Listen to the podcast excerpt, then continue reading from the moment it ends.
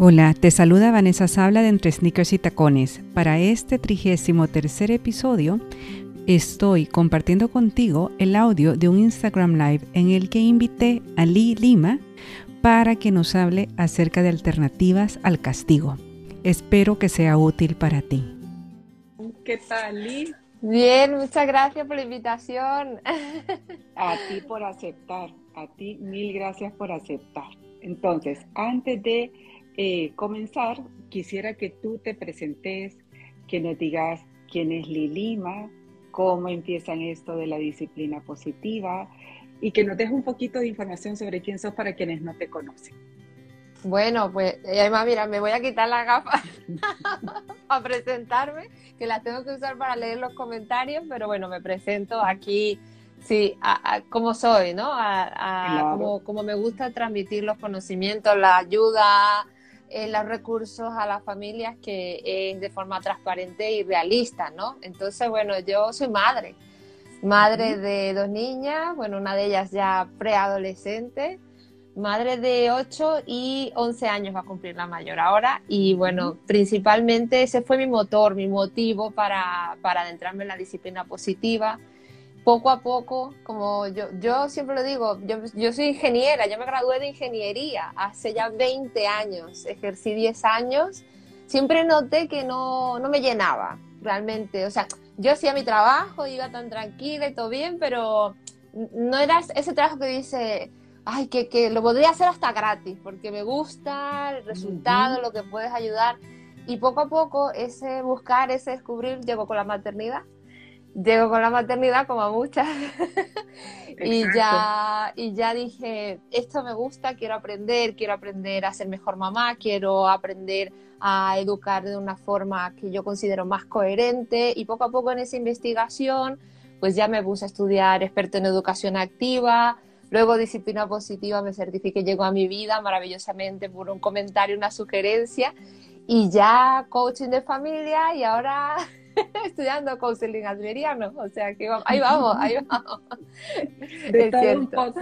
Sí, de todo un poco. Y ahora compañeras de estudio también. Compañeras de estudio, de recursos, de momentos fáciles, bueno, lo estamos disfrutando a tope. Sí, Pero entonces, hoy lo que nos ha traído aquí, Lee, es este tema que muchas veces, bueno, la gran mayoría, estoy segura que tú, al igual que yo, cuando nos enfrentamos con la disciplina positiva, más bien cuando la disciplina positiva nos encuentra y llega a nuestra vida, nos damos cuenta que estamos educando mal. Y una de las primeras cosas que nos hace realizar es que a lo mejor usamos mucho el castigo. Y sin embargo, no sé si estás de acuerdo conmigo, pero muchas personas piensan que al quitar el castigo se vuelve una educación permisiva y no es así. Entonces, yo quisiera que me vayas dando como pautas de cuáles alternativas tienen mamá, papá, para educar que no envuelve el castigo, porque alternativas existen, ¿correcto? Sí, sí. Y yo creo que, bueno, Vane, y gracias, yo ahora estoy súper ilusionada con el directo de hoy, porque el camino de, yo digo porque muchas personas que están leyéndonos desde tu comunidad o desde la mía, no saben que el camino nos ha llevado a encontrarnos y, y, yo, decía, qué maravilla, porque realmente esto es lo bonito, ¿no? También de, la parte digital, que aunque a veces sí dices, pues me gustaría poder dar un abrazo a las compañeras, tal, pero por otra parte podemos disfrutar de compartir también con las familias y de vernos hace un rato y, y charlar, ¿no? En este encuentro, así que bueno, te lo agradezco que, que al principio me he incorporado y digo, no, no he dado el agradecimiento tal como lo siento, tal como lo siento ahora mismo, ¿no? Eh, a ver, gracias tema, a ti, gracias a ti. tema castigo, fíjate, yo creo que deberíamos partir del punto primero de, de darle esa, esa, ese foco a lo que es realmente los castigos, porque muchas familias incluso lo van usando, pero no se han planteado nunca si realmente es una forma de educar positiva o no, sino que es parte como del modus operandi, ¿no? Del día a día, de la intensidad. Entonces, ese es como eh, un nivel de conciencia en el que la familia está circulando, va, como puede, que realmente es bastante válido, ¿eh? porque no todos tenemos que nacer aprendidos o con todas las herramientas del mundo, no todo el mundo tiene el tiempo para mirar, es cierto, ese, ese es como un nivel de conciencia, ¿no? Otro nivel podríamos decir que ya son personas que se han dado cuenta, han podido mirar eh, que aunque sigan usando los castigos, ya, les, ya como, como decimos en España, le chirría, ya no te sientes bien al aplicarlo, te acuestas con como un mal cuerpo que dice, oye, realmente yo creo que funciona, el único que tengo sale en automático, como dicen muchas mis alumnas, sale en automático, pero realmente ya yo sé que no, no es algo que me convenza de verdad. Está allí, pero no es algo que a mí me convence ni siquiera como adulto ni como madre, ¿no? Eh, o como padre. Y ya luego, eh, ya hay personas que se están sobre la marcha en el camino diciendo, bueno, vale, ya sé que no es la mejor opción, evidentemente, ya no quiero que me salga en automático, pero ¿cómo lo hago, no? ¿Cómo lo hago? Porque cuando no lo aplico, siento que al fin y al cabo acabo de otra manera, me quedo sin recursos y acabo sintiéndome hasta permisiva, que es la otra cara de la moneda que tampoco es favorecedora. Entonces, por eso digo que realmente para todas las personas que se estén conectando, que vean el vídeo luego, es importante que se sientan identificadas porque es, es ese detalle que a veces dice, cae en la permisividad porque realmente creo que no, no se ha contemplado todo este panorama, ¿vale? Que realmente, como nos dice nuestra profesora, actuamos desde el amor, o sea, realmente actuamos desde el amor. Nosotros cuando, lo que pasa es que falta de recursos, es cierto, o de conocimiento, o de estrategia, pero querer a nuestros hijos yo creo que vamos en un alto porcentaje en el planeta los padres y madres este, estamos en pro de, intentar hacerlo lo mejor posible, ¿no? Entonces, los castigos, pues bueno, no, no, no, no, dejar de usar los castigos yo creo que es lo más honesto que podríamos hacer con nuestros hijos y con nuestros alumnos. Porque a nadie le gusta que les castiguen, ni que nos castigaran, ni castigar, ni de adultos no se nos pasaría por la cabeza que, de que alguien diga, yo te castigo. pero que te, yo diría, pero ¿por qué? ¿Qué te pasa? ¿Cómo estás hablando de esta manera?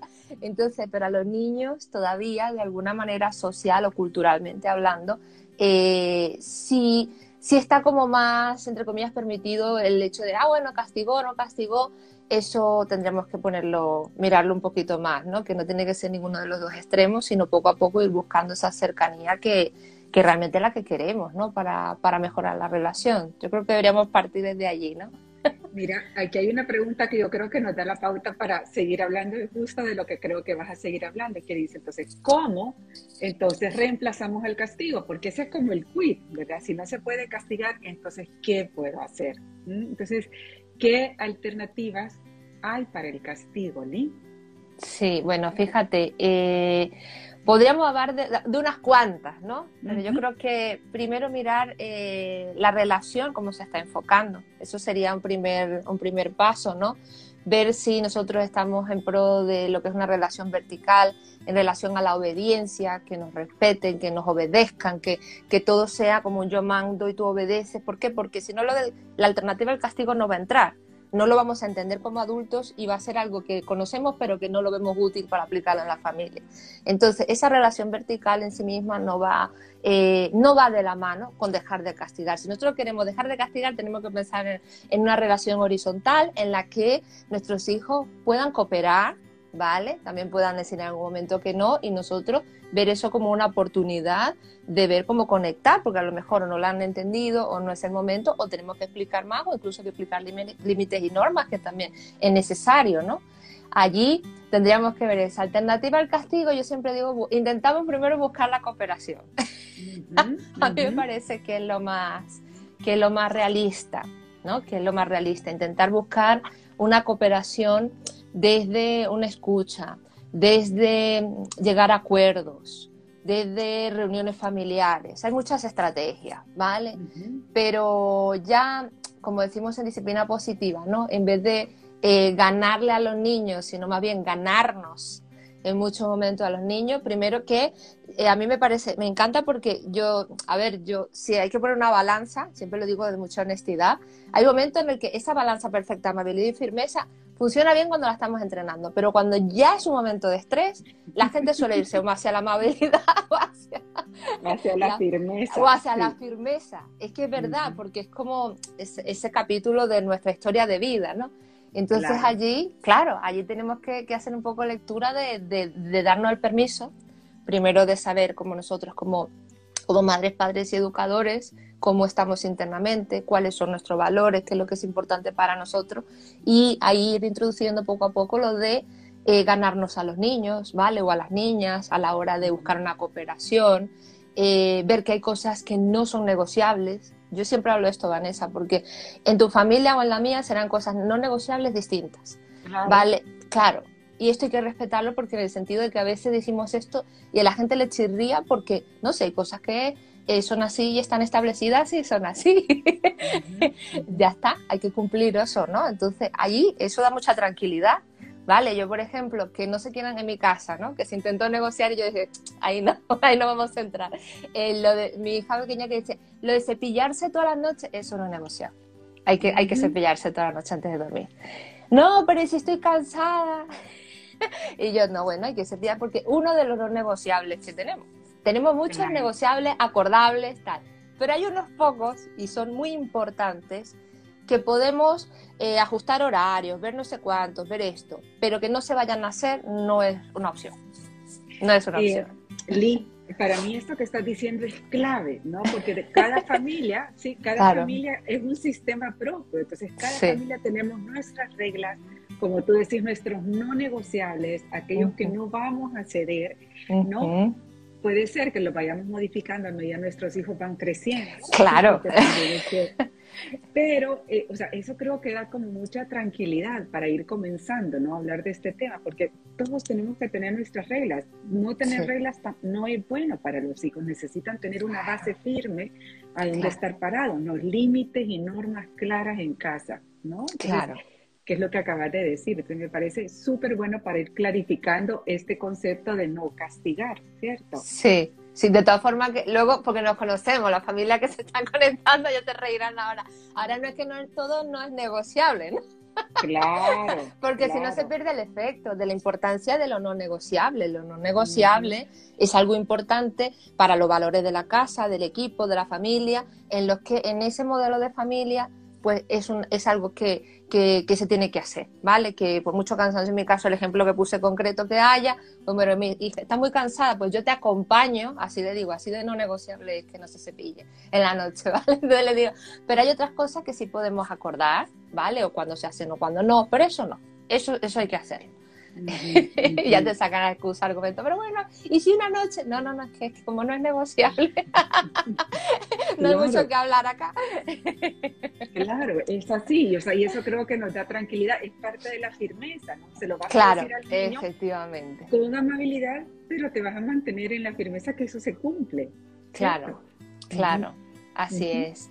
Entonces, bueno, irnos ganando en esos momentos, que son muchos, ¿eh? Que sí se pueden ajustar acuerdos, que sí podemos eh, ver incluso cómo va respondiendo el niño o la niña, porque dependerá mucho de la edad también. Mismo un acuerdo que nosotros tengamos con un niño de 3, 4 años, ¿qué, podemos esperar? ¿Qué expectativas hay? De que lo cumpla en tiempo, de que lo cumpla. Entonces allí eh, también yo creo que es muy importante tener presente y es clave, yo creo que es, transversal en este live el tema de, la humanidad, ¿no? De nosotros estamos tratando con otros seres humanos que merecen nuestro respeto, ¿vale? Que amamos profundamente, que son nuestros hijos, nuestras hijas, pero porque nosotros queramos guiarles, enseñarles, educarles, no significa que vamos a usar técnicas punitivas que no nos gustaría que usaran con nosotros mismos. Y yo creo que aquí a, más de uno le he dado ahí el, el corazón ha dicho, oye, es verdad. Lee, ahora, yo creo, yo creo firmemente una cosa, y es que cuando usamos los, los castigos es porque fuimos educados así y no conocemos otra forma de, de, de, educar. Porque yo, o sea, de verdad creo que no hay papá o mamá que sea malo, que quiera hacer mal a sus hijos. Todos buscamos hacer el bien, pero mientras no sabemos de qué otra forma hacerlo, cuesta, ¿no? Cuesta como encontrar ese balance. Entonces mi pregunta es, ¿qué le dirías tú a una mamá o un papá, que ya sea que esté aquí o que va a escuchar este vivo más adelante, que está acostumbrado a castigar a sus hijos, cómo puede ir comenzando, cómo puede ir dando pasos de bebé poco a poco para ir cambiando la forma de educar? Sí, pues me encanta esta pregunta porque yo fui, fíjate que la disciplina positiva entró en mi vida como madre, luego como profesional ya la fui poco a poco practicando, impartiendo los talleres, pero como madre entró, ya mi hija tenía dos años, tres años, y yo aplicaba lo que conocía, entonces yo le digo a esta mamá y a este papá que lo primero es proponérselo, ¿vale? De forma honesta, ¿eh? Si estás convencido de que realmente ves con lo que estamos hablando acá, con la lectura que hayas hecho previamente, la investigación, que no es una técnica que funcione, porque si no estás convencido tenemos que ir un pasito más atrás y ver qué está pasando que no queda claro, ¿vale? Pero si realmente sabes que es una técnica que no funciona, que no te sientes bien aplicándola, que no ves a tu hijo feliz, que no ves que funcione, porque al, a la semana siguiente, al día siguiente, está ocurriendo la misma situación. Entonces planteate eh, a ti mismo hacer, yo esto lo llamo como un contrato verbal, ¿vale? No significa que, vamos, estallado en piedra inamovible, pero es un inicio porque yo lo hice y yo dije, yo a partir de ahora no quiero castigar más. Además creo que me lo dije a mí y se lo dije a mi pareja. Mi pareja estuvo de acuerdo, pero fue como algo muy, o sea, como esa cuando tú dices, bueno, llegó enero y me voy a poner con la dieta porque es que comí mucho y lo voy a hacer y voy a hacer esto. Lo dices como con una voluntad, ¿no? Con, tiene un sentido, tiene un sentido importante y yo lo planteé y la verdad es que, oye, quizá a lo mejor lo de gritar o regañar, todavía tengo mucha práctica en ello, pero lo de castigar, lo de castigar fue como un compromiso conmigo misma como madre. Dije, de verdad que yo voy a intentar con toda mi fuerza usar cualquier otro recurso que yo considere que tenga, que no sea por no probar cosas respetuosas. Y el castigo no va a ser, no quiero que esté en mi caja de herramientas de la crianza. Yo me lo propuse, Vanessa. No fue fácil. Y más de una vez sale esa frase que yo digo, no, no, no, esto, tiene, esto huele. a que tú tienes aquí, quieres marear aquí. no, no, no, no, eso no es lo que hablo. Eso yo digo internamente, eso no es lo que me propuse. Vale, esto es fundamental, es fundamental, porque ya es algo como que figura, quieres ser como madre, como padre con tus hijos, ¿no? Y ahí les digo a las familias que se lo propongan, que se lo propongan y que una vez que uno se lo toma en serio, sí que realmente ves cómo o disminuye el castigo en cantidad, en número, o incluso se acaba, que es lo importante. Luego hay que curarse las otras cosas. pero quitarlo sí se puede, sí, sí, sí se puede, y, y es, pero ya es recordar que somos el adulto Fíjate que me da risa que decís que tú conociste la disciplina positiva cuando tu hija tenía dos años. Imagínate que yo la conocí cuando mi hija mayor tenía 21. Entonces la cantidad de metidas de pata que yo había dado era, o sea, abismal. Y mi relación con mi mayor, con mi hija mayor, estaba muy dañada. Pero gracias, gracias a la disciplina positiva, sí. Entonces volví a recuperar. Exacto, recuperé. Mm. Entonces ¿Por qué te digo esto? Porque creo que es... Ay, qué bonito, Vane, mira, se me ponen los pelos de punta. Esto está bien para la gente que llega y dice, oye, tengo hijos mayores, ¿me vale la disciplina Claro, que sí. Claro, entonces por eso te lo digo, porque igual que tú, yo era una mamá castigadora, ¿no? Entonces, ¿qué había hecho? Pues alejarme. En mi casa hay límites, hay normas, pero ¿qué quité? El castigo. Y entonces empleé, em, empecé a emplear, al igual que tú, otras herramientas que siempre guiaran, pero que no fueran punitivas y que al contrario crearan conexión, ¿no? Ahí está. Entonces, entonces sí me parece como muy importante porque a veces uno se puede desalentar y decir, si ya mi hijo es mayor, ¿qué hago? Nunca para esto, nunca. Claro, claro. Y también la propuesta de lo que dices ahora, de nosotros mismos también alentarnos con los avances que vamos teniendo, ¿eh? Porque a veces nos ponemos como el, el, próximo paso súper ambicioso. De, entonces yo me propuse esto, oye, y al final tengo que decir que trabajé muy en pro de no castigar. Pero ¿qué pasa, Vanessa, si yo, este, por ejemplo, eh, eh, estaba como lenguaje automático, cada vez que había un conflicto, entonces sacaba yo el castigo, pero al día siguiente o a la semana siguiente que me lo propuse, era la mitad o menos. Era un avance al final, ¿no? Era un avance, que esto hay que decirlo, para motivar a la familia, la mitad menos, para que no haya. Y hay que caminar, hay que transitar un camino, pero que no, pero que no sea de, vale, tengo la intención, pero no sé hacerlo, no, pues tienes que ponerte. Porque si tus hijos, la relación con tus hijos te importa, tienes que también estar presente de que seguro quieren conectar con, con una mamá o con un papá en el que cada vez que ellos tengan un error o fallen, no vean una respuesta de que va a ser un castigo o hay, una, hay, algo, de, hay algo de rebote, porque entonces allí tenemos que intentarlo, tenemos que intentarlo y con los recursos de disciplina positiva se puede muchísimo, claro. Claro, y yo creo que es importante también tenernos mucha paciencia, ¿no? Tú ya lo dijiste, pero tenernos paciencia nosotros mismos, es decir, somos humanos, vamos a fallar una y otra vez y si fallamos, como los errores son maravillosas oportunidades de, aprender, de aprender ¿no? Reconocerlo y pedir perdón a nuestros hijos. O sea, creo que hasta esto, modelarles esto es súper valioso, aprender a reconocer y pedir perdón.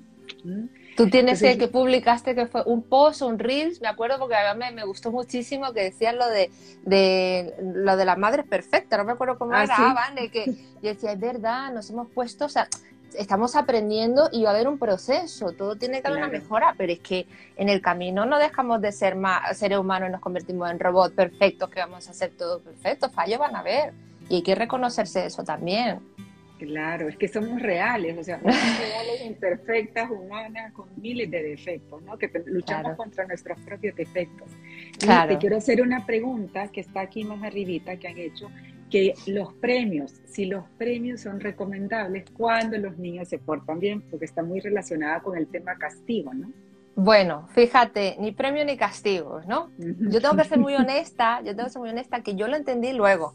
Yo como me enfoqué en quitar los castigos, lo de los premios seguía por ahí hasta que dije, pero cuando me dicen, bueno, pero no lo hago si no es esto, y yo, uy, no, esto tampoco era lo que yo quería. Quiero que lo hagas porque tú sabes que lo tienes que hacer, o si no lo sabes o no lo entiendes, vamos a hablar porque no sabes porque lo tienes que hacer, ¿vale? pero no porque yo te voy a dar esto o porque te vas a quedar media hora más en tal sitio o porque si no te compro a cambio esto, porque ya me di cuenta que me lo estaban pidiendo como moneda de cambio, como lo Claro. luego. Y dije, no, esto tampoco. Y luego, a ver, yo siempre pongo un ejemplo que suena un poco pesado, pero tengo que decirlo porque yo en ese momento que aprendí eh, a que los, que los, o que los premios era la otra cara de la moneda de los castigos, que no las quería usar o realmente no conviene usarlo, fue cuando me acordé que dije, oye, yo, por ejemplo, ya ahora mi Bob, mi perrillo ya no está. Él ya estuvo conmigo, fue mi primer hijo, estuvo conmigo 14 años, pero cuando llegaron mis hijas estaba mi perro, lo sacamos a pasear, yo le decía a mi hijo mayor siempre, cuando Bob llegaba a casa y, se, y fíjate, y habíamos hecho la salida perfecta y tal, yo le daba su premio que era su croqueta, su galleta de Claro. premio de toda la vida, ¿verdad? Pero evidentemente eh, la relación con, con Bob era distinta porque evidentemente era un perro y nosotros teníamos otra relación con nuestras hijas, aunque todos éramos una familia. Entonces yo decía, ¿aquí qué estoy diciendo yo? O sea, yo le doy el premio a Bob, que vale, él se va tan tranquilo, no tiene ni explicaciones, va que soportar pero a mis hijas me están pidiendo a cambio algo y yo le decía, no, tú le das el premio porque tiene un comportamiento, es una conducta. Y ahí me vino muy bien para explicárselo, ¿vale? Sin embargo, nosotros, el ser humano tiene un, un cerebro muchísimo, evidentemente, más complejo. Nosotros tenemos que entender el motivo de las cosas, tenemos que para cooperar ver que hay un ambiente favorable y el de premios, le dije, y le dije a una de ellas, no es la croqueta, no es la croqueta de premio. Y yo cuando lo solté dije, "Ay, estoy siendo hasta un poco dura, no, pero me lo estaba explicando a mí misma. Me lo estaba explicando a mí misma. No tiene que haber una moneda de cambio para que funcione. Si nosotros acordamos que si acabamos todo a tiempo, previamente, anticipadamente, nos vamos a ir juntos a comernos un helado luego porque nos apetece como familia o porque nos surge de forma fortuita, eso es otra historia. Pero que tú vas a hacer algo porque tienes el helado, no. No, no funciona así. Y realmente ya luego incluso le das hasta más valor a las cosas, porque dice, bueno, no es por el helado, porque vamos y si vamos al helado, bueno, luego en otro momento que bien, ¿no? También, pero eh, los premios no, los premios no funcionan como, como alentadores sanos.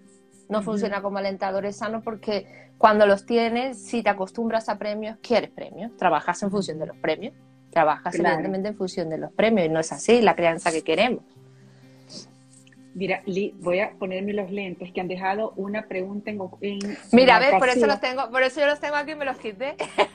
Lo que pasa es que estoy frente a la ventana y el reflejo que se ve es fuerte, pero bueno. se da el reflejo, por eso ahora me lo bajé porque se me daba de la luz también. Sí. de- A ver, dice, ¿qué pasa con los colegios que castigan sin recreo cuando se dan conductas inadecuadas? Entonces aquí, aquí hacen una segunda pregunta. ¿Es legal? Bueno, bueno, respondemos las dos, Vane, tú y yo, que la pregunta es importante. Muy buena Sí. la pregunta, ¿eh? Muy buena la pregunta. A ver, lo de la legalidad de los castigos, y es muy importante que salga este tema, ¿vale? Tanto los, o sea, yo sé que, por ejemplo, a nivel legal, fíjate lo que te digo, porque una vez preparé yo una charla sobre otras historias y tu- tuve que mirar algo de antroposofía de la crianza, y el tema de los castigos físicos es ilegal en muchísimos países. ¿Vale? Me refiero, yo sé que ya está hablando el cole y entiendo y quiero pensar que no son castigos físicos, ¿vale? Entonces, pero es sí, hay castigos, eh, o sea, los castigos son ilegales en muchos países. Eso por una parte. Independientemente de ilegales o legales, no son convenientes y no es el lenguaje que te va a entender el niño, la niña, el joven, ni, que, ni cualquier hijo de, de, yo creo que cualquier etapa de desarrollo. qué pasa aquí, Vane? Que yo quiero que también que lo digamos entre las dos, porque en las escuelas, en muchas está muy normalizado. Claro, es lo normal, es lo común, ¿no? O sea, porque yo creo que aquí hay una cosa importante. Así como a uno de mamá le cuesta educar, si no es con castigo para que tus hijos te obedezcan o que hagan lo que tú querés, los maestros a veces tampoco tienen otros recursos. O sea, cuesta mucho. No es justificar, pero es lo que nos pasa. Así como a nosotros de padres nos puede pasar, también les puede pasar a los maestros. ¿no? Entonces, es importante que todos vayamos a una formándonos en esto. Entonces, así como, como uno necesita ayuda para formarse, ok, el castigo no, ¿qué otras cosas podemos hacer? Tú mencionaste al principio las reuniones familiares, ¿no? Las juntas familiares. En los colegios hay juntas de clase, ¿no? O sea, formas de resolver provechosamente, ¿no? Mm. Eh, mm. Pero mm. se necesita formarse, se necesita formarse, ¿no? Eso es. Todos tenemos que ir a una acá, poco a poco. Sí. Yo creo que, a ver, como punto de partida, y es cierto que no es lo mismo tener dos, tres, cuatro hijos en casa que tener 20, 30 niños en un aula, ¿vale? Es normal que haya un momento en el que el, el, el educador o la educadora sienta que tiene que tener orden, porque si no va a ser un caos. ¿Vale? Y de repente se usen técnicas, yo no las apruebo, ¿eh? pero que entiendo que se estén buscando recursos incluso para mantener pues ese orden, ¿vale?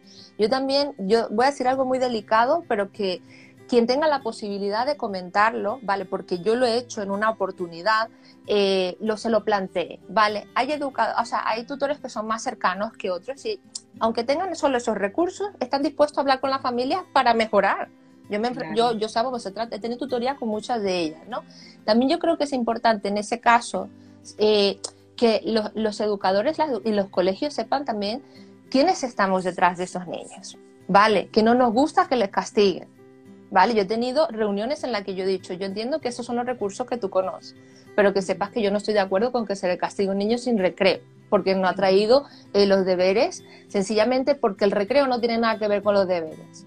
Si se lo digo, lo primero. Entonces, si quieres llegar a acuerdo o de repente trabajar en el tema del compromiso, sería interesante y una oportunidad para trabajar en clase que se propongan ideas, que incluso los propios compañeros, tú sabes, ¿no? Lo que, lo que es realmente esa propuesta de enfoque en soluciones y además va a ser muy oportuno para, para el grupo, ¿verdad? Esto es delicado porque lo digo, porque no todos los educadores y educadoras están dispuestos a hablar desde allí, ¿vale? Pero yo creo que también es importante, de alguna manera, de forma, de una, de una comunicación bastante no, acusadora, sino una, que, quiera, que quiera ayudar, una comunicación que quiera ayudar al educador, al niño, al ambiente escolar, proponer de, oye, yo realmente, yo lo dije, Vane, yo no estoy de acuerdo con los castigos, me vas a perdonar, yo no estoy de acuerdo, entiendo que es difícil la situación, entiendo que es una clase muy movida, es una clase con mucha energía, pero si tú me preguntas a mí, yo no estoy de acuerdo con los castigos. Entonces, bueno, si quiere que sigamos hablando desde ahí, a mí me encantaría. Fue una conversación al final, salió mucho mejor de lo que yo esperaba, ¿eh? pero no todo el mundo es así. Por eso digo que es delicado, porque tampoco le puedo dar el mismo eh, esto a, que vaya alguien y, se lo diga a cualquier persona que está además con todos estos niños en ese momento y te diga, bueno, que se formen, que se formen en, disciplina positiva para el aula. Totalmente, pero Lee, yo creo que has dicho una cosa que es clave, es decir, abordar la situación sin crítica, porque así como a uno no le gusta cuando te dicen algo que te critiquen, a nadie le gusta, o sea, el maestro es un ser humano también y quiere hacer que no se ha cometido errores, ¿sí? Entonces hay que tratar de buscar una solución en conjunto a esta situación. Para eso, ¿no? Se pueden abordar de otra forma, ¿cierto? Sí, ahí está, ahí está. Te voy a leer una pregunta, me voy a volver a poner los lentes. Dice, tengo cuatro hijos adolescentes, hemos tenido acuerdos. Una valiente. y al principio los realizan y después ya no. Mi crianza, o sea, la crianza de la mamá fue a golpes con el cinturón, la sandalia, pero no logro que mis hijos cumplan los acuerdos. Claro, y además la adolescencia, ahí también lo sabes tú más que yo, que yo estoy entrando, estoy bien, me he formado, pero estoy a vivencia, estoy entrando, abriendo las puertas y dices, wow, o sea, estamos hablando de, eh, podemos aplicar los mismos fundamentos de crianza, pero es cierto que hay que ajustar muchas cosas de acuerdo, de conversar y de muchas historias, ¿no? Sí. A ver, yo creo que mm, lo primero que no, que no dejen de intentarlo, ¿vale? Porque eso está sembrando la relación, confianza, conexión, solo como es que decimos, Evane, el, el proceso es valioso, incluso aunque, aunque no sea exitoso, ¿no? Es una frase que ya... Sí, sí, sí, y hay, que, o sea, y hay que confiar en el proceso, es decir, no, los, los, resultados no se van a ver siempre al principio. Creo que, bueno, termina tú y después yo te voy a no te quiero interrumpir. Mira, fíjate, qué honesto, qué honesto que esta madre, incluso y si habla con alguno de estos adolescentes, qué honesto que ella recono reconoce que tuvo una crianza ¿vale? Eh, desde, desde ese ella viene de ese punto de partida. No es fácil, no es fácil decir, a mí, yo, nosotros, por ejemplo, entiendo, nosotros hacíamos caso en casa cuando, porque había cinturón, porque había tal, porque había la chancla, porque había tal, que esa madre, desde esa honestidad y transparencia que está abriendo su corazón, eh, pueda de alguna manera, sin acusaciones, sin etiquetas, comentarle a alguno de sus hijos que está intentando usar otras técnicas para acercar oye, ya, aunque no tenga respuesta, porque a veces el adolescente está en lo suyo, pero que le escuchen y le entiendan lo que está diciendo, o sea, es un... Yo estoy trabajando en la relación. Claro. Estoy trabajando en, que funcione la relación. Eso, vamos, yo creo que eso ante el, yo sé que el resultado lo estamos esperando, pero ante el resultado eh, habla de, que estamos sembrando y que nos estamos de alguna manera intentándolo, intentándolo, buscando esa, esas formas, ¿no? Entonces allí eh, que evidentemente, pues bueno, no sé si quieres continuar tu otra parte, porque sí que es verdad que viene de, una historia y está intentando hacer otra y yo sé que no es fácil, yo sé que no es fácil. No es fácil. Y con los adolescentes, yo te diría, primero, eso, ¿verdad? No pensar que porque uno dice una vez las cosas, no las va a tener que volver a repetir, las tenés que repetir constantemente, es decir, constantemente. Luego, yo creo que con los adolescentes es súper importante escucharles y hacer muchas preguntas de curiosidad, sin uno presuponer o dar por supuesto eh, respuestas o actitudes, es decir, escucharles muchísimo, porque uno cree ciertas cosas, ciertos actuares o que actúan por determinada forma y la verdad que a lo mejor están escondiendo emociones que no saben de qué forma expresar. Entonces, que tú seas su puerto seguro. Es bien importante que tú seas su puerto seguro. Em, y también no esperar el mismo cariño que notaban, o sea, las mismas manifestaciones de cariño, más bien que notaban cuando eran pequeños, porque van cambiando. Entonces, una vez se queda anclado con el niño pequeño, y ahora, como sí. bien lo dijo, ¿verdad? uno tiene que ir cambiando la forma en que los acompañas. Ahorita vas como haciéndote un poco más disimulada, acompañándolos, pero siempre estando ahí, pero de, de, acuerdo a cómo ellos necesitan ser acompañados. Entonces, por eso es bien importante escucharlo, preguntar muchas preguntas de curiosidad, sin juicio, sin juicio. Y cuidado con el sermón, porque el sermón. Ay, no, el sermón es. Y además el sermón en la adolescencia es el modo avión. Ese es el, ese, sí. es el pase VIP para el modo avión. Sí, se desconectan, se desconectan. Entonces, yo sé que no es fácil, no es fácil, pero tampoco es imposible. Creo que es cambiar la mentalidad de que son adolescentes, no son niños. Y, y, una cosa valiosísima que yo escuché y que me ha ayudado muchísimo es, no es una etapa que se va a quedar, el adolescente no va a ser adolescente toda la vida, ¿cierto? O sea, es una etapa, es una etapa y nosotros les vamos a acompañar en esa etapa para llegar a una adultez, a una buena adultez, para que se desarrollen bien. Sí. Entonces, como, como una mirada de compasión, de aliento, de acompañamiento con el adolescente. También nosotros fuimos adolescentes, ¿no? sí, fíjate que justo te iba a comentar, hace unos días que hice, vamos, un taller corto de, de disciplina positiva en la adolescencia, Ajá. hicimos un, estuvo muy bonito porque hicimos un, un de, de, una manera, una dinámica que, que yo dije, en el momento yo necesito que las, las personas que están acá adultas entiendan cómo fueron cuando adolescentes por lo menos lo, lo recuerden, ¿vale?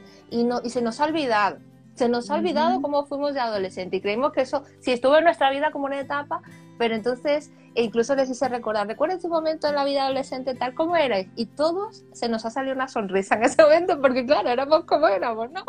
Con las actitudes, físicamente distinto. Entonces digo, pues bueno, claro, imagínate cómo te hubiera gustado, ¿no? Que te hubieran respondido, dicho algo y a partir de ahí yo creo que para muchas personas que estaban en el taller eh, lo vieron de otra manera otra manera no es como yo con mi hijo adolescente que no me escucha, que no le soporto, que no tal, sino wow, yo como adolescente también tuve mis historias y es verdad. Entonces ahí cambió el tono de la historia. Entonces le invito también a esta mamá que, que, que lo mire desde ahí, que recuerde.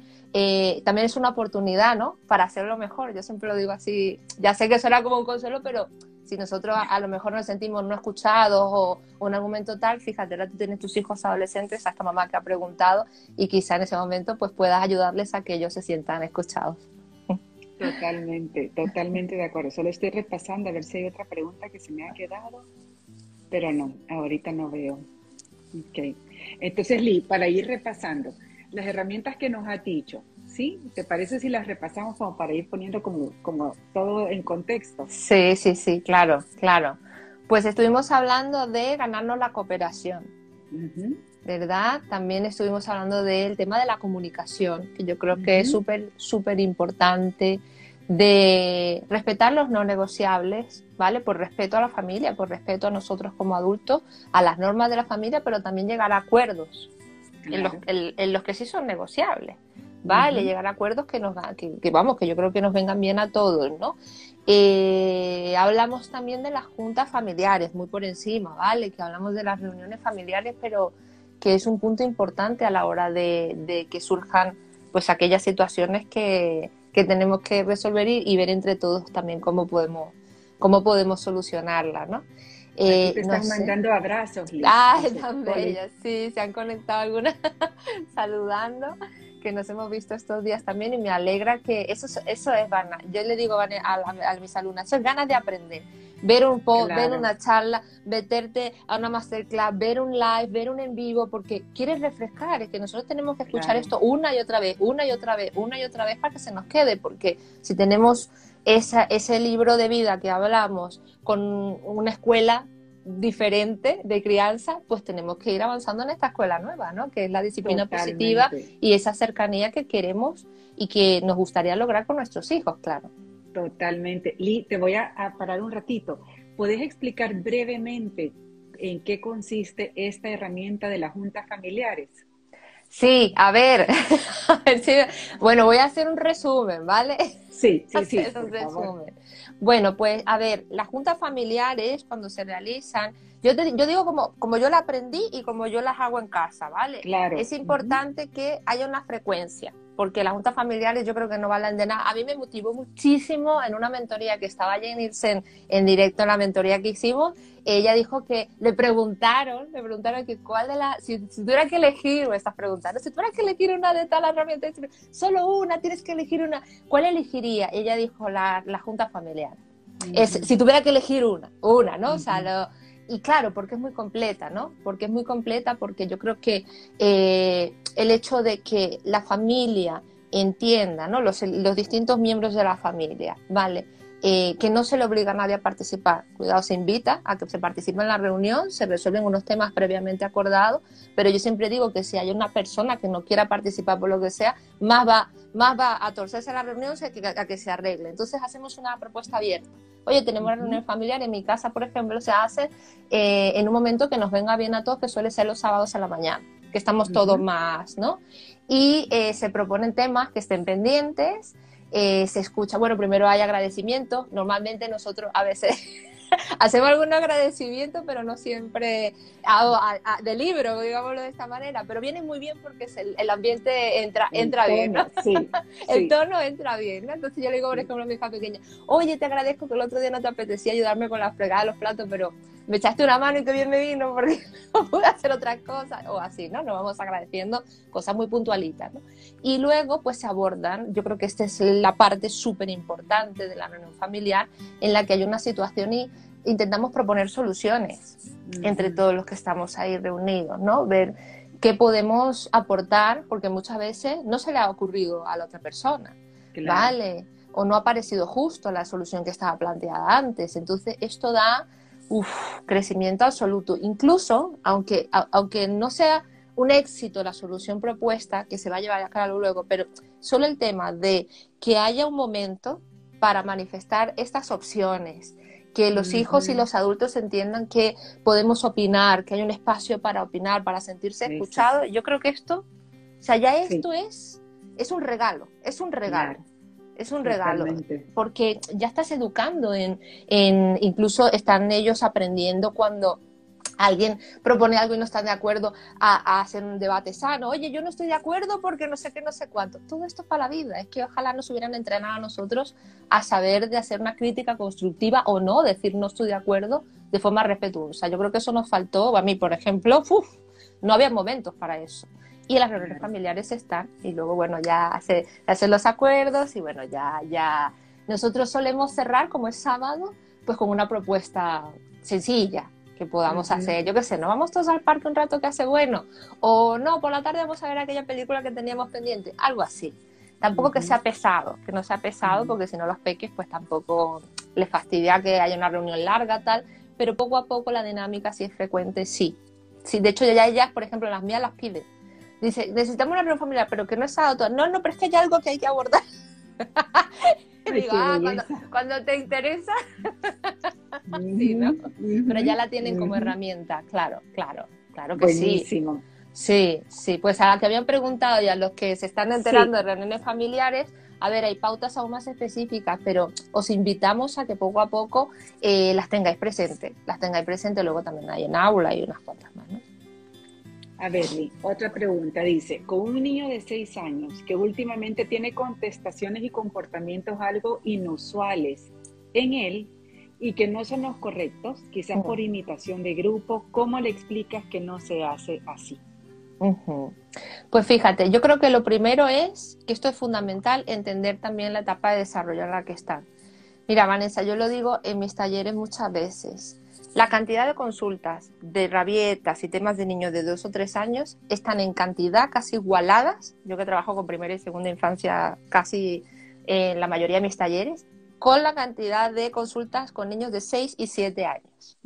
Ahí hay un cambio, hay un cambio hay un cambio en etapa de desarrollo, muchas veces entran al cole, pasan a primaria, las exigencias son distintas, en casa también se espera que ellos tengan más responsabilidades porque ya son niños más grandes, entonces realmente muchas veces eh, ese cambio de etapa eh, trae consigo pues esos ajustes, ¿no? Que no significa que van a hacer lo que les dé la gana, pero es cierto que ellos mismos también están buscando un poquito ese, ese previo a su identidad de, bueno, yo digo que no, no me gusta esto, oye, esto es de bebés, esto ya no lo quiero hacer, no me traten así, que no soy, no soy bebé. Eso lo he escuchado yo muchas veces. Entonces, de seis años yo creo que pues invitarle evidentemente a cooperar, opciones, preguntarle opciones, preguntarle que, eh, yo qué sé, preguntas. Yo creo que preguntas abiertas vendrían muy bien, vendrían muy bien porque está respondiendo de esta manera, si está actuando de una manera que en casa no lo hacemos así, eh, si hay algo que nos quiera comentar, que muchas veces se nos olvida esta parte que está pasando algo que le inquiete,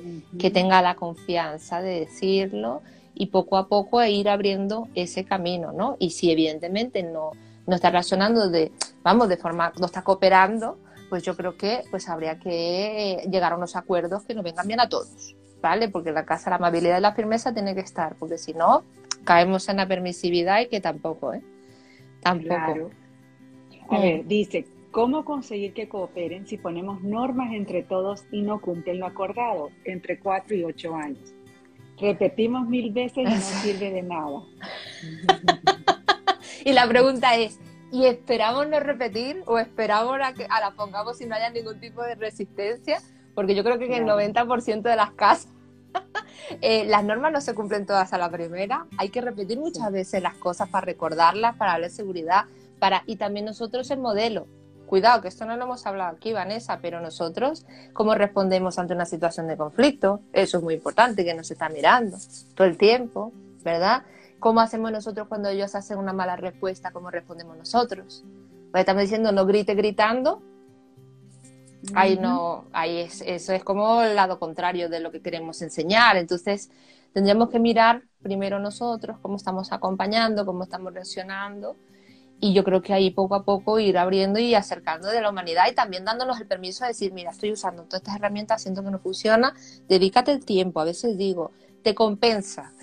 que el otro día una mamá dice, toda la mañana lo mismo, toda la mañana lo mismo. Y le digo, la mañana no resuelva. O el día anterior piensa qué puede estar pasando, qué has dejado de usar, qué has dejado de probar, que, cómo no has hablado con tu hijo en otro momento. Y, y te va a merecer la pena, porque si todas las mañanas es lo mismo, entonces, dedicarle un ratito a eso fuera de conflicto, seguro que te va a merecer la pena. Es verdad. Sí, totalmente de acuerdo. Mira, aquí hay una pregunta que me encanta. Dice, ¿y las mentiras? Ay, las mentiras. que no es adecuado y que perjudican la confianza? Sí, sí, sí. Pues justo, justo lo ha comentado ella. A ver, yo creo que hay, dependerá de la edad, ¿no? ¿Cómo explicarlo? Me refiero, ¿cómo explicarlo? Pero el tema de las mentiras, el tema de las mentiras, yo por ejemplo, no sé si tú quieres aportar algo más, pero yo lo he enfocado muchas veces. A ver, el niño que dice, o la niña que dice mentira, muchas veces dice mentira porque teme decir la verdad, lo que es la verdad, ¿no? Pero no siempre es así. Hay veces que está probando también, está probando mentirijilla, a ver qué pasa, ver qué pasa, ver qué pasa. Los límites lo están probando a ver qué pasa. Entonces, yo le hablaría, por ejemplo, del tema de la confianza lo que, lo que ha comentado, ¿no? Qué importante es que nos tengamos, o sea, la confianza, la confianza que se tiene mamá y papá, la, o mamá y mamá, me da igual, que la confianza que tenemos con los niños, los niños confían en nosotros, ¿verdad? A que hay confianza, hay confianza, el valor de la confianza en sí mismo, poco a poco darle esa... Yo recuerdo que Ah, yo tuve una profesora en, primaria una vez que nos habló de esto. Fíjate que me marcó, yo tendría 7, 8 años, y nos dijo, la confianza es como un botecito, ¿vale? De estos perfumes caros, decía ella. Entonces, sí, es verdad, ¿no? Entonces hay que cuidarlo y hay que usarlo bien.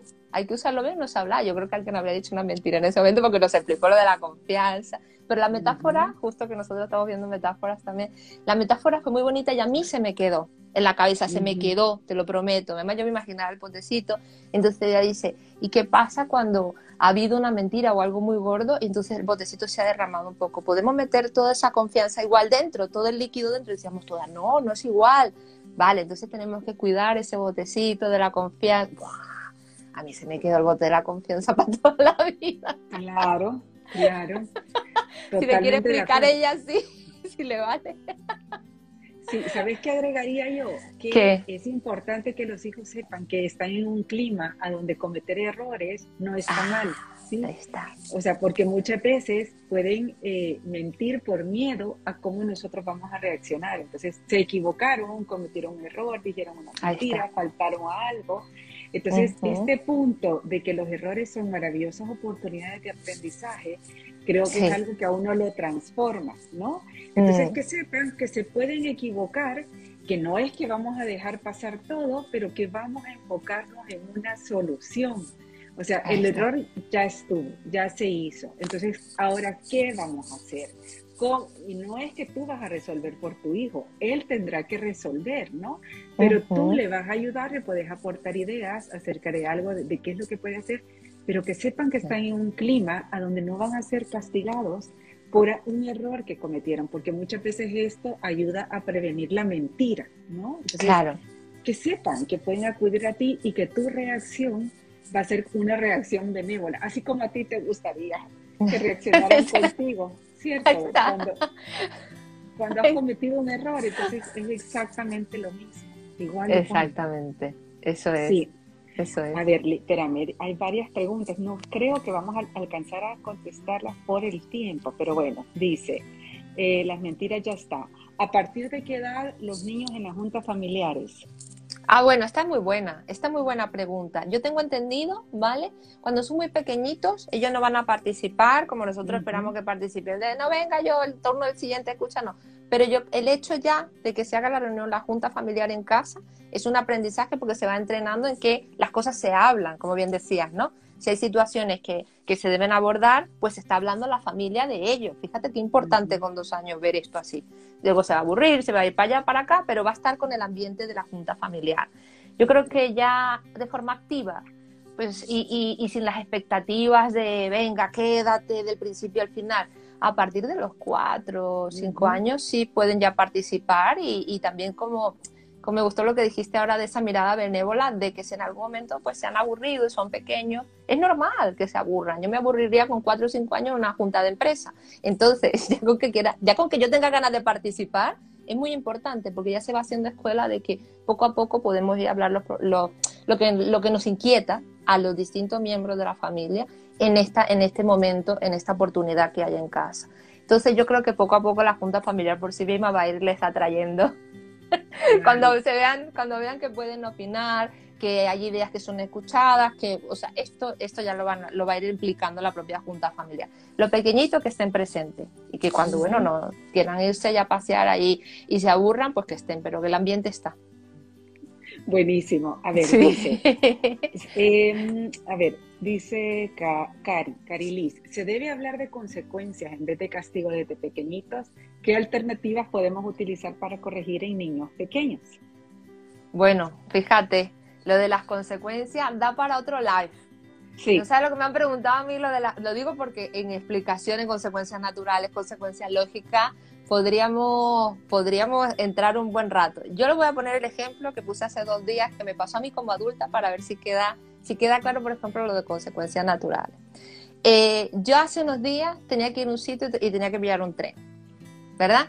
Me confundí del origen del tren y me fui a otra estación y el tren salía a la misma hora en una estación que yo no estaba.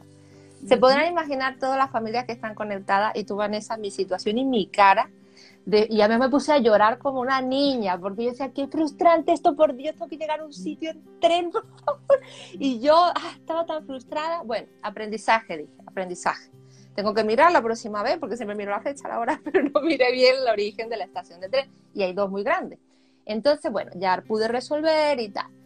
En ese momento yo pensé, dije, mira, esto no necesito que me digan nada más con esto que acaba de ocurrir porque si ahora viene a mí alguien, una amiga, mi hermana, mi pareja, y me dice, ah, pues ya te vale, tenías que haber mirado la estación de origen, porque no estás pendiente nunca. Eso me hubiera, la, el estómago se me hubiera puesto, porque ya la situación en sí misma me había enseñado que yo tengo que estar pendiente de la, de la, de la estación de origen porque ya me había cometido un error, ¿verdad?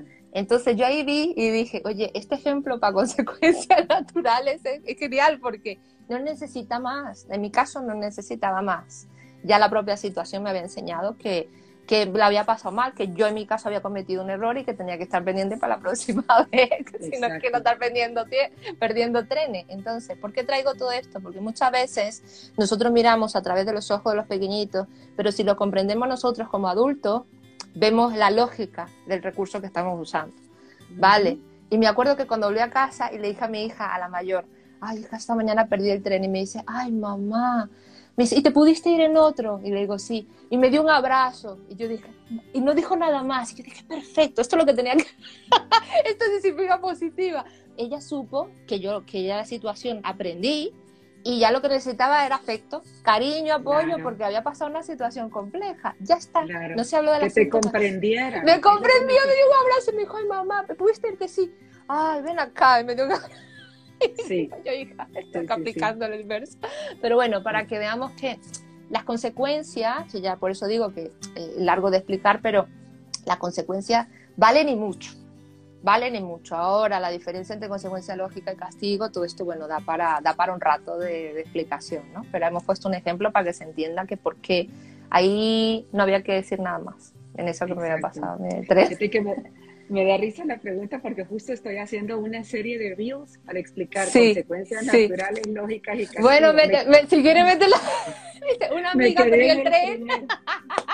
Te quedé en el primero, pero te voy a agregar para los siguientes, Leo. Te voy a usar de ejemplo. Tú métela tranquila, que si de mi caso aprenden mucho, yo me quedo servida. Claro. que nadie pierda el tren, que se confunda de estación, no, por favor. Tenemos miles de ejemplos para contar. Ay, qué bueno, qué bueno. pasado. sí. A ver, dice, otra pregunta. Alternativas al castigo cuando hay peleas entre hermanos. Otro tema. Otro, tema. es un tema para desarrollar, es un tema para desarrollar.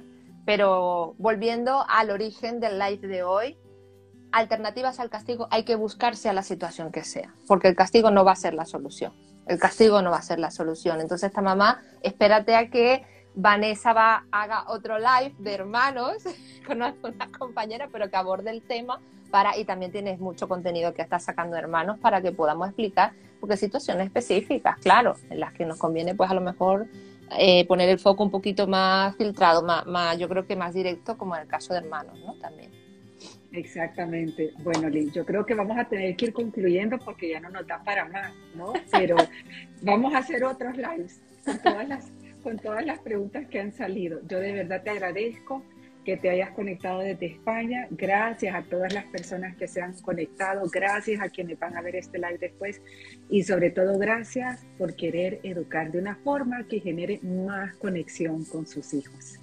Así es. Muchas gracias, Vanessa. Gracias a todos los que se han conectado y encantadísima. Bueno, y fue un honor para mí estar en este espacio, aquí en tu casa virtual. Gracias por invitarnos. Cuando querrás, un beso, Lee. Un beso. Venga, adiós. Hasta luego. adiós. Nos volvemos a escuchar pronto. Espero que te sirva, que sea útil para ti a la hora de educar a tus hijos. Y me puedes seguir en mis redes sociales, Instagram, Facebook, YouTube y mi página web como entre sneakers y tacones. Hasta pronto.